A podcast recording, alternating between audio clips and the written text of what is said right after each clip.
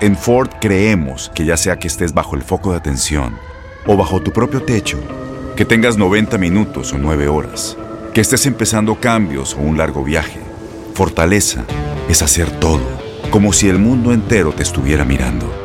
Presentamos la nueva Ford F150 2024.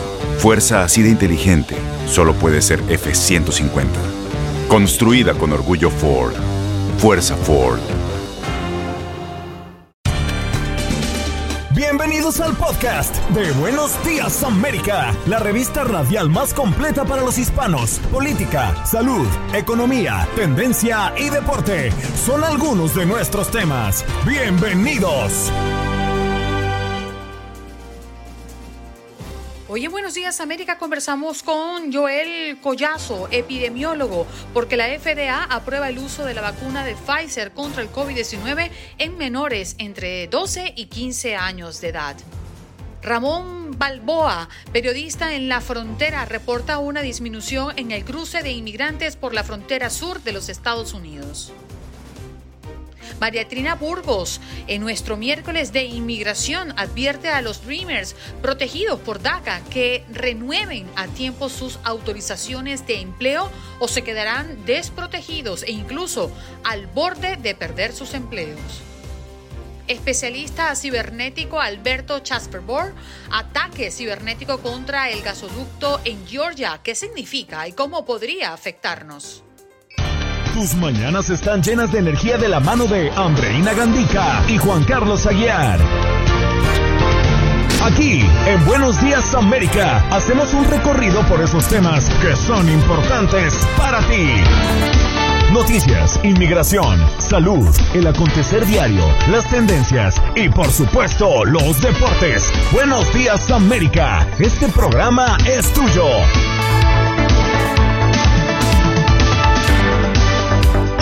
Hello, hello, buenos días, América de costa a costa. ¿Cómo están? ¿Cómo amanecen? Hoy es miércoles, ombliguito de la semana, 12 de mayo del 2021 y estamos entrando a nuestra tercera hora de programa, así que siéntase bienvenido y parte de esta familia, llamando a nuestro número en cabina, el 1833-867-2346. Nos encanta que forme parte de nuestro programa, parte activa, ¿eh? Sí, señor, dinámico. Este programa que ahora está mm, transmitiendo de manera simultánea a través de nuestro Facebook Live.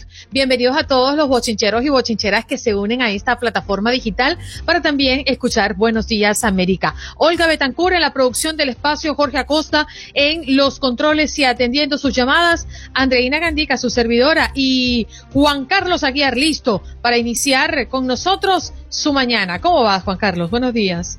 Mi querida Andreina Gandica, tenga usted muy buenos días en esta mañana del miércoles 13 de mayo del año 2021. Muy bien. ¿Cómo? ¿Cómo? ¿Miércoles 13? perdón, miércoles 12 de mayo del 2021. Oiga, no, no. Dios mío, don Cheque está cerca y no sabía. No, no, no, pero, está cerca, pero está cerca. Es decir, del 12 al 13 es un día. Un pequeño, un pequeño error, vi rápidamente aquí el calendario, pero no. Miércoles 12 de mayo del año 2021. Me excuso con usted, con todos ustedes, con las personas que a esta hora están conectadas en su show matutino de TUDN Radio de la cadena Univisión. Esto es Buenos Días, América. Tu salud no solo es tu prioridad, sino también la nuestra. Sino también la nuestra. Buenos días América, con, los, expertos. Y estamos listos, como lo anunciamos en el corte anterior, con el doctor epidemiólogo Joel Collazo. Buenos días, doctor. ¿Cómo está? Gracias por estar con nosotros. Muy buenos días. Un placer, como siempre. Bueno, los avances de la vacunación en este país ya están a las puertas para los niños entre 12 y 15 años. La FDA aprueba el uso de la vacuna Pfizer. ¿Cómo lo ve, doctor? Bueno, lo veo con, mucho positivismo, por supuesto. Eh, hay que tener en cuenta que entre marzo del año pasado y abril de este año se han reportado a los centros, eh, a los CDC, eh, aproximadamente un millón y medio de pacientes con COVID, de casos de COVID entre las edades de 11 y 17 años. Y si bien estas edades no se caracterizan por presentar síntomas graves y por supuesto no contribuyen de manera significativa a la mortalidad, pues sí, o sea, obviamente se enferman y lo más importante es que transmiten la enfermedad a personas, por supuesto, con, mayores riesgos, más, más vulnerables. Esto en definitiva se traduce en un control de la transmisibilidad, o sea, una disminución significativa de la, de la transmisibilidad de la enfermedad y por lo tanto eh, un, paso mucho más cercano a, la, a, la, querida normalidad, ¿verdad? A la, a la llamada normalidad. Doctor Collazo, los niños en los estudios presentados por la empresa Pfizer BioNTech eh, marcaron un 100% de efectividad con esta vacuna. Y yo me pregunto qué tanto influye el hecho de que sean precisamente niños, precisamente que su sistema inmunológico, por darle un término que quizás sea coloquial, es un sistema inmunológico nuevo comparado con el suyo o con el mío. ¿Es, es, es esto así para que dé esos resultados comparado con el 94-95% que tiene frente a los adultos? Bueno, estamos hablando definitivamente de un sistema inmunológico, eh, como dices, nuevo, un sistema inmunológico, digamos, como que virgen, ¿verdad? Y entonces eh, con una posibilidad de responder. La inmunología es una ciencia, una rama de la medicina un poco eh, compleja, realmente es compleja, pero definitivamente los estudios, buscar un porqué eh, en este caso es un poquito apresurado quizás, pero lo que sí estamos viendo es que, por ejemplo, los niños responden mucho mejor a la eh, exposición natural al virus, o sea, eh, su sistema, no solamente su sistema inmunológico, no, su, su, organismo, pues responde de una manera mejor. Obviamente los casos mm, lamentablemente más, más graves, que son muy pocos, se han visto en, niños que tienen condiciones preexistentes, sobre todo, eh, por ejemplo, obesidad. El resto de la población de niños y adolescentes ha tenido felizmente una, respuesta bastante positiva al, a la infección natural. Y en este caso, pues, eh, evidentemente podríamos establecer una correlación preliminar entre esta experiencia y, eh, o sea, de la infección natural, la exposición natural al virus y la ah, vacunación. Doctor, yo tengo una duda con referencia mm, a el COVID-19 en los niños. ¿Es porque es difícil de detectarlo o de diagnosticarlo? ¿O es que sencillamente pues el cuerpo de los niños son mucho más mm, o menos propenso en adquirir el virus? Bueno, eh, el problema, partamos un poquito de lo que estábamos explicando, o sea, eh, los niños, fíjense que hay una cosa curiosa y por eso yo decía que es eh, bastante complejo el tema del sistema inmune, la respuesta inmune. vemos en los niños una respuesta bastante positiva a la infección natural con el, con el coronavirus y sin embargo con la influenza pues es lo opuesto. Sea, las personas mayores tienen usualmente una mejor respuesta a la infección con influenza, no así los niños. O sea, estamos viendo acá dos situaciones, dos infecciones que tienen un comportamiento diferente. Entonces, eh, es muy interesante también la pregunta porque eh, si bien no solo en los niños, en sentido general, coronavirus en la mayoría de las personas produce una enfermedad leve a moderada, y, e incluso asintomático, ¿verdad? En los niños estos asintomáticos son muchos más. Y esta es otra razón por la cual es muy importante la vacunación o la aprobación, la extensión de la, de la aprobación a estas edades. Que los casos de infección asintomática en niños son muchos, son muchísimos. Entonces, obviamente, esto hace que no se pueda diagnosticar de primera mano en el niño. Se diagnostica usualmente cuando los miembros de la familia han sido contagiados. Y entonces, bueno, pues se hace extensiva la, digamos, la prueba al resto de los miembros de la familia. Entonces, sí, esto influye mucho en la, en la necesidad de que esta población eh, sea vacunada también. Entonces, de alguna manera, sí, es más difícil el diagnóstico, porque existen muchísimos casos asintomáticos porque en casos que son sintomáticos, la mayoría lo que tienen es síntomas respiratorios leves, muy leves, que pudiesen ser confundidos con cualquier eh, otra enfermedad respiratoria del tracto superior que no produce mucha sintomatología hasta que otros miembros de la familia quizás se han, se han contagiado y entonces ya comienza la preocupación.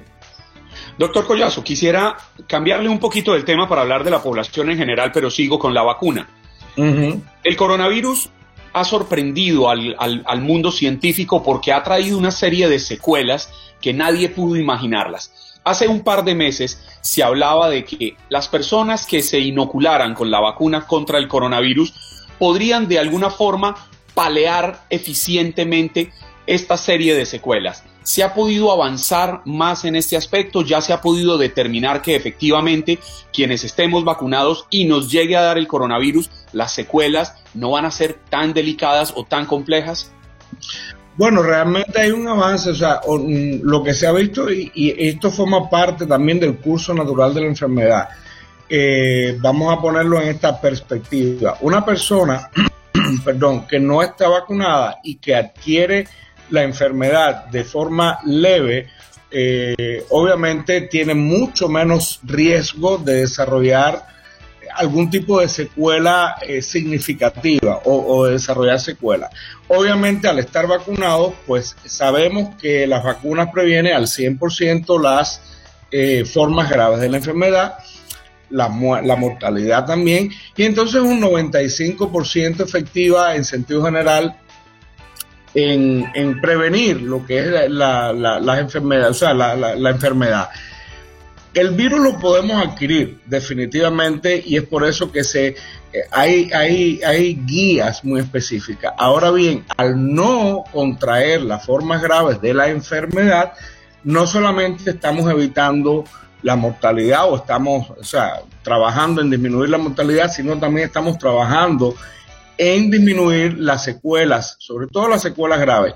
Y esto, eh, Juan Carlos, es algo que, te agradezco que hayas tocado, porque eh, en conversaciones con, amistades yo a veces digo, o sea, no queremos que nadie de la familia o, amistades fallezca, pero hablando popularmente, eh, alguien fallece y lo siente la familia, y obviamente la familia, las amistades, pero quedar con una secuela discapacitante, como sucede en muchos casos con el coronavirus, es eh, para la persona en sí, que está consciente, por supuesto, que además se siente mal, pero que no puede contribuir con su familia, con la sociedad y puede llegar a representar una carga para el entorno familiar, sin hablar de, una carga económica para, la sociedad. Doctor, nos queda Disculpe, le interrumpa, nos queda un minutito, pero quería preguntarle antes que usted se vaya, y es que tiene que ver con que hay personas que innegablemente pues no quieren vacunarse. Y dentro de las excusas hay, a mí ya me dio el COVID, ¿para qué me voy a vacunar? Hay un caso que se hizo viral en las redes sociales, lo comentó Olga un poco más temprano, de una señora que le engañaron que iba a ir a ver a Chayanne en un concierto, la pusieron en una cola larguísima y al final era para vacunarla, los hijos la llevaron a la fuerza prácticamente. Eh, ¿Qué respuesta le puede dar usted como médico a las personas que ya les dio el COVID-19 y que no quieren vacunarse usando eso como excusa? Bueno, porque sencillamente le puede volver a dar el COVID y nadie garantiza que le va a dar una forma leve. Nadie puede garantizar eso. Eh, están documentados y están reportados los casos de reinfección. Así de simple. Mm, bien, doctor, muchísimas gracias por estar con nosotros. A ustedes como siempre. Bien, allí escuchaban al doctor Joel Collazo. Él está con nosotros en Buenos Días América para hablar de lo que hay alrededor de la vacuna. En principio, los menores entre 12 y 15 años, que ya a partir de mañana en Nueva York, por ejemplo, va a, comentar, va a comenzar a, a, aplicarse. Y pues tantos temas que hay alrededor del comentario. Nos vamos de inmediato con nuestro próximo invitado que ya está listo, preparado desde el mismo lugar de los hechos. Ramón Balboa está con nosotros. Es un placer tenerte, periodista desde la frontera. ¿Cómo te va, Ramón? Muy buenos días, es un placer saludarles. Aquí estamos con esta lluvia que se está registrando aquí en el sur de Texas, una tormenta que ha venido azotando a los condados aquí de, del condado Star. ah, pero usted, usted se vistió hoy deportivo para poder correrle a la lluvia.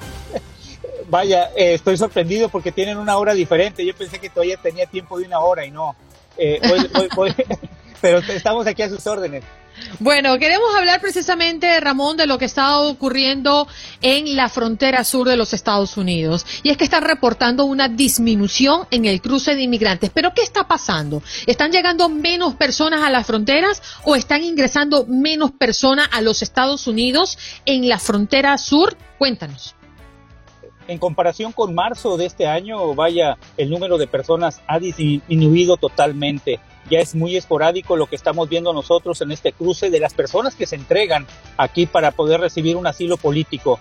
Marzo, eh, abril, mayo bajó considerablemente. Eran miles los que estaban pasando. Era la crisis migratoria que se había destapado aquí en el sur de Texas. Hoy disminuyó este número. Hoy estas personas buscan no ser atrapadas por las autoridades. Están en, en algunas casas de seguridad y eso ha hecho que las autoridades eh, redoblen sus esfuerzos para poder, para poder entregarlos. Constantemente la patrulla fronteriza nos envía comunicados en donde son 80, en donde son 60, donde son 30, en diferentes puntos del condado Star, las cuales han sido descubiertas por las autoridades. Aquel paso en donde nosotros mencionamos aquella crisis migratoria, hoy está cerrado, hoy es la Guardia Nacional que está entre el monte, entre los pastizales, buscando o encontrando a estos grupos que ya han disminuido en su paso. Han buscado otros puntos desde Brownsville a lo que tenemos aquí en la ciudad de Roma, Texas, es el condado Cameron, el condado Hidalgo y el condado Starr. Hoy, de acuerdo a los reportes que tenemos, existen cerca de 800 personas que están en, los centros de procesamiento en la ciudad de Dona. Estos en marzo rebasaban los 5.000, rebasaban los 7.000 personas. Hoy desafortunadamente no hay personas. Sí, son menor el número de niños que están pasando aquí por, por, el sur de Texas y es por eso que los están procesando rápidamente. Tenemos, estamos enterados y lo hemos visto, lo hemos constatado en la ciudad de Reynosa, frente a McAllen, Texas, hay una plaza, la Plaza de la República, que está llena de migrantes están buscando nuevamente una oportunidad para poder pasar tras el río. Sí. Ramón, yo quería preguntarle, porque estaba viendo las cifras y resulta que aunque ha bajado el número de migrantes en la frontera, como usted lo reporta, pues el número de detenciones en toda la frontera azul, entró en toda la frontera azul, en estas 1980 millas que unen o separan a México de Estados Unidos, pues ha aumentado. El, el más reciente informe de la patrulla fronteriza indica que el número de capturas es el más alto en las últimas dos décadas, aumentó en un 3%, pero que los niños la, la, la, detención, como usted lo, lo, plantea, y el ingreso de niños ha caído en un 10%. Yo quiero preguntarle, Ramón, que imagino que usted lo debe conocer muy bien. Menores sin acompañantes, ¿te refieres, Juan Carlos? Sí, menores sin acompañantes. ¿Cómo, ¿Cómo son los operativos de la patrulla fronteriza allá en esta, en esta zona limítrofe entre los dos países? ¿Cómo se viven estos, estos operativos? ¿No se detienen? ¿Duran? En, se, ¿Se realizan en el día, en la noche? ¿Qué nos puede contar? Eh, las 24 horas del día, las 24/7, los oficiales, los elementos de la patrulla fronteriza mantienen esta vigilancia a lo, a lo largo y ancho de la frontera de donde nosotros vivimos. Vamos a hablar de los tres condados. Es decir, hay un reporte también muy importante, más de 3.000 oficiales murieron a causa del COVID-19. Esa es una situación también tremenda. Sin embargo, ellos siguen trabajando, siguen cuidando esta frontera y se han aliado con oficiales del Departamento de Seguridad Pública de Texas, así como de la Guardia Nacional. Se han compartido el trabajo. Las policías locales, tanto el Departamento de Policía de la Ciudad de Roma como los oficiales del alguacil del condado Starr, trabajan estrechamente para seguir vigilando las calles, las márgenes del río y sobre todo en la noche. Siguen vigilando las calles porque hay casas en donde han descubierto, te digo, a estos migrantes. Hoy se cumplen prácticamente dos meses en donde la patrulla, el Departamento de Seguridad Pública de Texas ha reforzado la seguridad en el condado Star. Aquí ves en las calles 5, 10, hasta 15 patrullas del Departamento de Seguridad Pública de Texas, cuidando la cuestión migratoria, el tráfico humano, así como también el trasiego de drogas. Mm. A ver, Ramón, eh, nos hablan de las cifras, como lo comentaba Juan Carlos, de personas que han entrado de manera irregular a los Estados Unidos, lo que representa un 3% más comparado con marzo. otro mes con cifras históricas. ¿Cómo logran em, contabilizar a, este, a esta cantidad de personas cuando entran de manera irregular? ¿Qué quiere decir esto?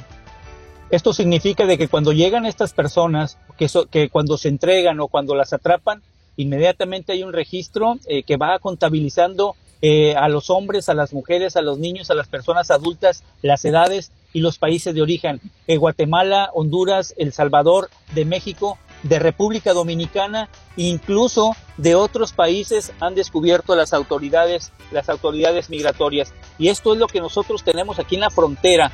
Es, el, es ese, esa es la situación de registro que hacen las, las autoridades para poder contabilizar a todas estas personas que siguen llegando en menor, en menor, este, en menor cantidad, pero lo sigues, lo sigues viendo a través de los reportes. Otra es de que nosotros caminamos, otra es de que nosotros andamos en las calles y vemos cuando estas personas las tienen detenidas con una bolsa plástica donde entregan sus pertenencias y ahí inmediatamente les, les, das un, les dan un número y ellos van a los centros de procesamiento en donde en ocasiones y en muchos casos son repatriados a sus países de Centroamérica. Ramón, hay muchas personas que critican esta inmigración indocumentada, esta inmigración ilegal, como la llaman. Sin embargo, las razones por las cuales terminan las personas buscando eh, una mejor vida en Estados Unidos, pues son muy variadas y enfrentan graves riesgos y peligros para venir a Estados Unidos. ¿Cuáles son las condiciones de estas personas cuando logran llegar a Estados Unidos? ¿En qué estado físico llegan? ¿En qué estado mental llegan a este país? E, es una condición de vulnerabilidad, es una, una condición que tienen estas personas cuando llegan aquí. Ustedes pueden ver en ellos el temor, el miedo, la desconfianza, pero en su corazón traen esa, esa esperanza, que saben que se van a reencontrar con su familia, que saben que van a estar en una, en una situación mejor en cuanto a salud, en cuanto a seguridad, en cuanto a educación.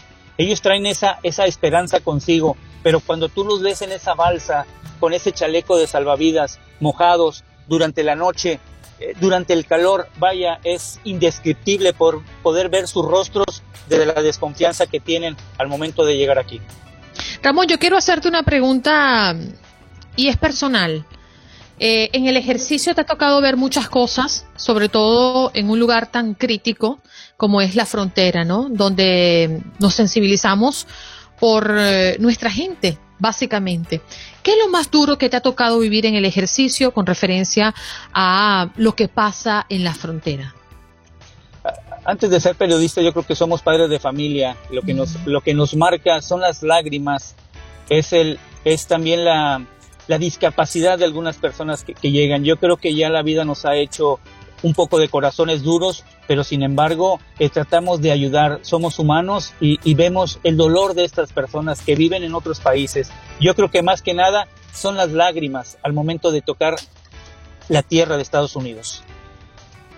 Ramón, ¿y la situación en los centros eh, a donde están siendo llevadas estas personas eh, cuando finalmente no los deportan de manera inmediata, cómo está? ¿Ha habido algún cambio entre la realidad que se vivía en el gobierno pasado y este o sigue siendo la misma situación? Es una misma, es una misma realidad. Lo que cambia es el escenario político. Eh, Biden ha cumplido casi sus 100 días, ha sido reconocido por este trabajo eh, migratorio. Hoy los centros de procesamiento se multiplicaron, sin embargo, ya tienen menos capacidad. La capacidad de estos centros aquí en Dona tiene para 500 personas. Actualmente había un reporte de 800. 500 adultos y 300 niños. Ha mejorado la situación en el aspecto de que hay más libertad. Sí, están saturados, pero tienen, tienen la cuestión médica, tienen recursos humanos del gobierno federal que los está atendiendo con alimentación, con salud en esos mismos centros de procesamiento.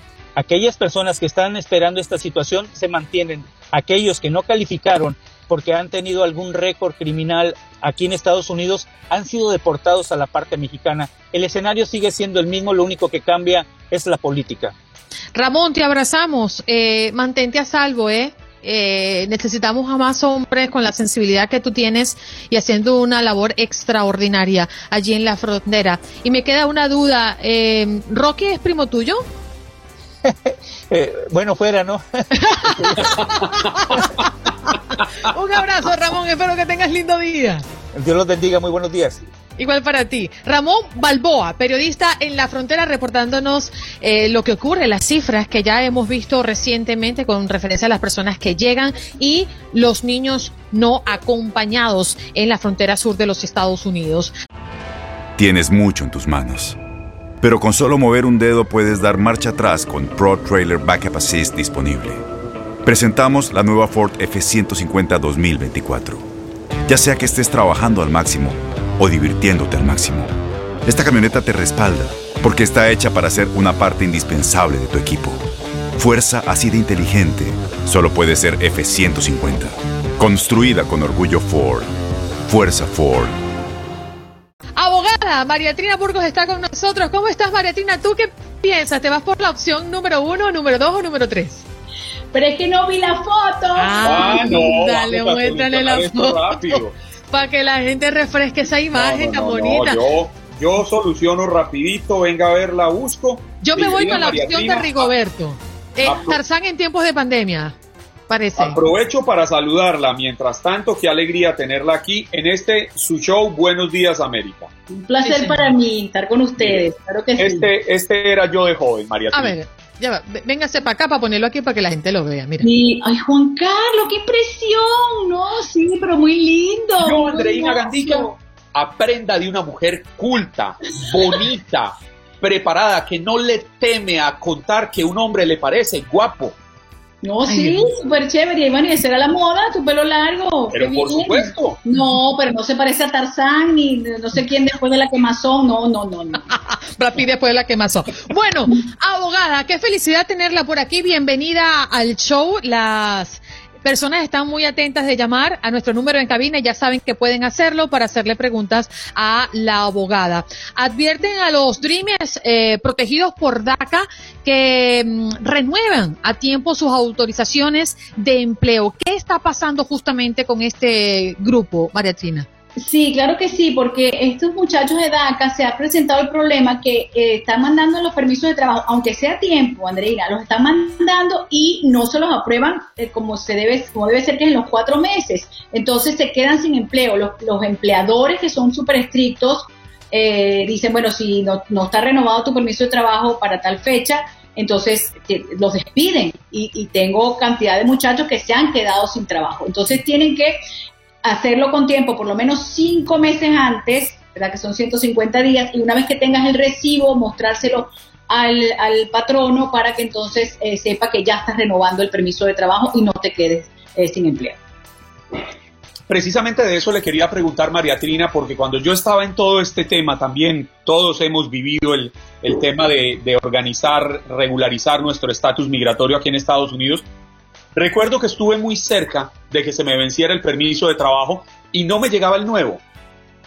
Y en toda esta búsqueda encontré una ley o, una norma que permitía que si uno presentaba el recibo de que ya uno había radicado los papeles, pero no le llegaba el nuevo permiso de trabajo, eso le daba un margen de gracia como de seis meses con el empleador. ¿Esto aplica también para los Dreamers? El problema es que no aplica. Tienes razón, en las personas que han pedido asilo hay varias categorías que sí aplica el recibo y te lo dice. Su categoría puede ser extendida seis meses más, entregue este recibo al patrono. El problema es que el recibo del DACA, que es la categoría C33, no les da esa opción. Entonces, por eso es que es peligroso y por eso está el consejo de que lo hagan con tiempo fue mal diseñada la norma entonces para que no les diera esta, este, esta posibilidad? Si supieras que no entiendo por qué hicieron esas excepciones, Juan Carlos, yo, yo asumo, bueno, es que lo, lo iban a entregar a tiempo. Entonces, si tú me vas a entregar mi permiso de trabajo a tiempo, entonces no tengo problema en que no me des ninguna extensión. Pero si no me lo vas a entregar a tiempo, entonces dame la extensión. Entonces, para curarse en salud, pienso yo que han debido darle la extensión a todas las categorías. Bien, vámonos a las líneas porque ya ustedes han llamado al 1-833-867-2346. Pueden hacer sus preguntas con referencia a inmigración a la abogada María Trina Burgos que está con nosotros el día de hoy. A ver, Alejandro, adelante con tu pregunta. Bienvenido. Con el muy buenos días para todos. Ah, abogada, en el 2005, la que ahora es mi esposa, en ese tiempo no era mi esposa, eh, cruzó la frontera, en ese momento la detuvieron, le sacaron huellas y pero la, la dejaron, la dejaron salir, siempre diciéndole que le iban a mandar una carta para que se presentara a corte. Ella dio una dirección, pero al mismo tiempo dio una dirección en Houston, y al mismo tiempo se movió para Chicago, nunca fue a la corte. Hace cinco años pedimos una folla, en la folla dice que al no presentarse a corte, ella, ella la pusieron en proceso de deportación. Yo la conocí aquí, me casé con ella, yo soy ciudadano americano, tenemos dos hijos nacidos aquí, menor de edad por supuesto, y mi pregunta es, la folla la saqué hace cinco o seis años, eh, ¿podríamos solicitar otra folla o no tiene ningún sentido porque diría lo mismo? Y la segunda pregunta es, ¿es conveniente ahorita meter una petición por parte mía para ayudarla a ella o usted qué piensa? Y de antemano a Juan Carlos, a, muchas gracias por el tiempo, Andreina, y abogada, gracias por su tiempo también. Gracias. Claro que sí, con muchísimo gusto. A ver, la primera pregunta de que si haces otro folla, no hagas otro folla. El folla es, eh, para los que no saben, es que tú pides tu expediente migratorio, pides una copia, eso se llama Freedom of Information Act y Emigración te manda un CD. Entonces ya no va a aparecer nada nuevo. Como ella tiene una deportación a cuestas, eso se llama una deportación en ausencia porque no fue a su, a su audiencia como tal, porque se mudó, ella tiene esa deportación. Entonces, claro, hoy vamos a la segunda pregunta, claro que debes pedirla, eres ciudadano, le vas a llenar la I-130 y después que esa I-130 esté aprobada, se va a pedir una moción de reapertura de su caso de corte. ¿Por qué? Porque tiene un esposo ciudadano, tiene hijos ciudadanos y casi todos los jueces y fiscales eh, se ponen de acuerdo y dicen, bueno, sí, vamos a reabrirle el caso. Una vez que se le reabra el caso, ella va a corte nuevamente, entonces le van a dar la oportunidad de ajustar, pero como ella entró por la frontera, ella tiene que salir a ajustar, en este caso sería en Juárez, en México. Pero eh, eso no va a tener ningún problema porque ella sale ya con su perdón aprobado. No sé si te expliqué bien, traté de hacerlo lo más completo posible, pero ese sería el proceso paso a paso. Lo primero que tienes que hacer es pedirla. May, adelante con tu pregunta. Buenos días. Hola, buenos días. Hola, buenos días. Gracias, muchachos, por su tiempo. Este, abogada, quería preguntarle si un hijo de mayor de edad, casado, de un ciudadano, casado con hijos, que tiene que salir a buscar la residencia a su país, si tiene TPS, eso le puede permitir ajustar estatus dentro de los Estados Unidos, entró eh, legalmente por avión. Ok, no. Debe, debe salir em, a buscar su residencia, porque si estás hablando de una petición que ya está corriendo, o sea, que ya está a punto de llegarle ya hizo todo su proceso consular, debe salir a buscar su residencia para no acumular presencia ilegal dentro de los Estados Unidos. Si tiene tiempo acá, y está en TPS, habría que ver entonces en qué circuito vive porque si entró con parol o entró con visa, dependiendo de los circuitos, del circuito donde esa persona esté domiciliada, lo dejarían ajustar aquí o no. Entonces, esos son el circuito noveno que está en California con Nevada, el otro circuito que está en Oklahoma, tienen opiniones diferentes. Parece mentira, pero es así. Mucha gente incluso dice, me mudo para este circuito porque me trata mejor que el otro circuito, ¿no? En materia migratoria. Entonces, eso es lo que hay que verificar antes de que salga, por supuesto, ¿ok? María Abogada, ahí... Perdón, eh, Brenda Velázquez escribe, si soy residente, ¿puedo obtener mis beneficios de Social Security enviado a mi país de origen? Ok, esta pregunta es importante porque mucha gente lo hace y hay un problema con la presencia física en los Estados Unidos, ¿ok? Entonces, tengo entendido personas que tienen beneficios eh, de pensiones, Social Security, que tienen que venir, vienen cada cierto tiempo como que a recoger el cheque, ¿ok? Entonces, tengo entendido que no lo pueden recibir en su país, sino que tienen que, tienen que venir acá. Entonces tendrían que dejar una dirección con un familiar o algo para no poder poner en peligro esa pensión o ese retiro. Abogada, mm, fue en su momento muy controversial, pero ahora el gobierno de Biden retira la regla que ampliaba la toma de datos biométricos, incluso a ciudadanos. ¿Esto qué significa? Bueno, esto sí es una gran noticia porque el, yo entiendo la parte de biométrica del, peticio, del beneficiario, o sea, del, aplicante. Tienes que ver su background, si tiene algún problema de la justicia, el FBI, si lo andan buscando, si es narcotraficante, eh, todas esas cosas. En la norma que estaba en proyecto le ibas a pedir, Adriana, el, la huella al peticionario, al beneficiario, al que te firmó el affidavit, o sea, que no tiene nada que ver, o sea, porque, porque me van a pedir las huellas a una persona. Entonces, realmente buenísimo que la hayan descartado, ya eso no va a ser así solamente, y es lo más lógico, el aplicante para un beneficio migratorio tiene que tomarle sus huellas. Es casi ah, es casi como si estuviéramos violentando aquel principio universal del derecho que indica que toda persona es inocente hasta que se le demuestre la culpabilidad. Casi que están empezando a buscar culpables sin que haya un delito. Claro, Juan Carlos, y sobre todo que entonces, ajá, primero la plataforma de las huellas, el tiempo que se va a perder, las citas que tienes que hacer para entonces todo ese sentido que está metido en una aplicación, eh, irse a tomar las huellas. No, no, no. Buenísima la noticia, excelente que hayan eliminado eso. ¿Más preguntas, Juan Carlos? No, en este momento no hay más preguntas aquí en el, pues yo puedo ver es el StreamYard, no, como le dije, no puedo ver el Facebook. Mm pero yo no encuentro más acá. Sí, eh, ahí tengo una inquietud y tiene que ver con eh, los cupos en la Lotería de Visas 2022. Eh, ya hay pasos a seguir para las personas que quieren aspirar y además que estamos en tiempo de, de, visas, ¿no? De lotería.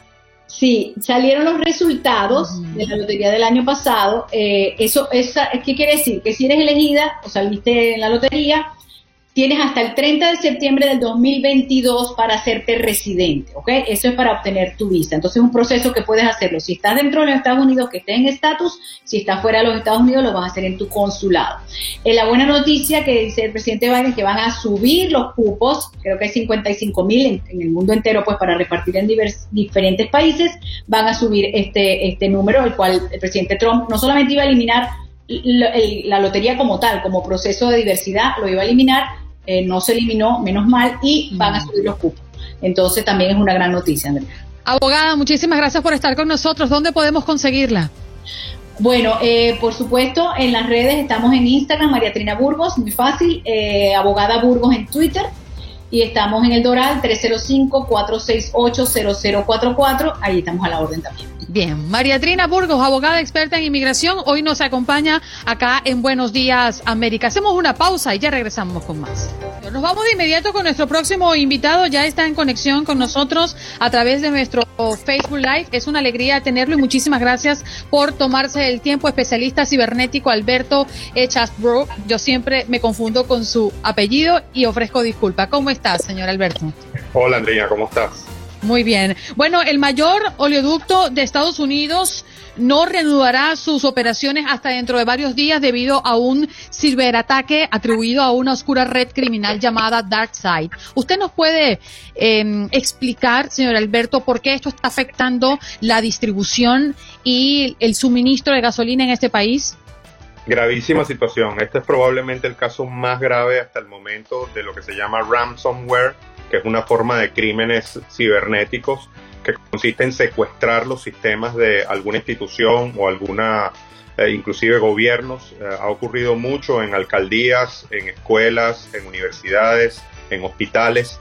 Estas, estas personas inescrupulosas toman control de las bases de datos y de los sistemas de operaciones de estas instituciones y cobran un rescate por devolverlas, entre comillas, a, sus, uh, a sus usuarios originales.